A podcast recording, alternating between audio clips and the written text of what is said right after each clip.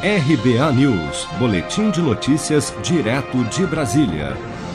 O número de pessoas afastadas do trabalho devido à pandemia caiu para 5,8 milhões na semana de 19 a 25 de julho. Os dados são da PNAD Covid-19, Pesquisa Nacional por Amostra de Domicílios, divulgada pelo IBGE nesta sexta-feira, 14 de agosto. O número representa 7,1% da população ocupada no país esse contingente é 65% menor se comparado à primeira semana de maio, que apontava 16,6 milhões afastados do trabalho naquele período.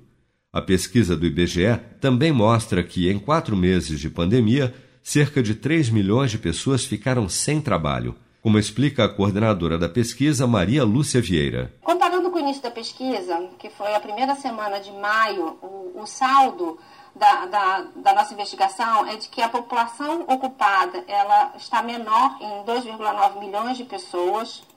A população desocupada ela está maior em 3 milhões de pessoas e a taxa de desocupação também está maior em 3,2 pontos percentuais. Tá? Isso num contexto em que a população informal vem caindo também. A taxa de desocupação no Brasil chegou a 13,7% na quarta semana de julho atingindo 12,9 milhões de pessoas.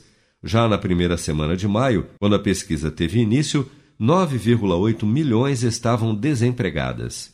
Você está preparado para imprevistos? Em momentos de incerteza como o que estamos passando, contar com uma reserva financeira faz toda a diferença. Se puder, comece aos pouquinhos a fazer uma poupança. Você ganha tranquilidade, segurança e cuida do seu futuro. Procure a agência do Sicredi mais próxima de você e saiba mais. Sicredi, gente que coopera cresce.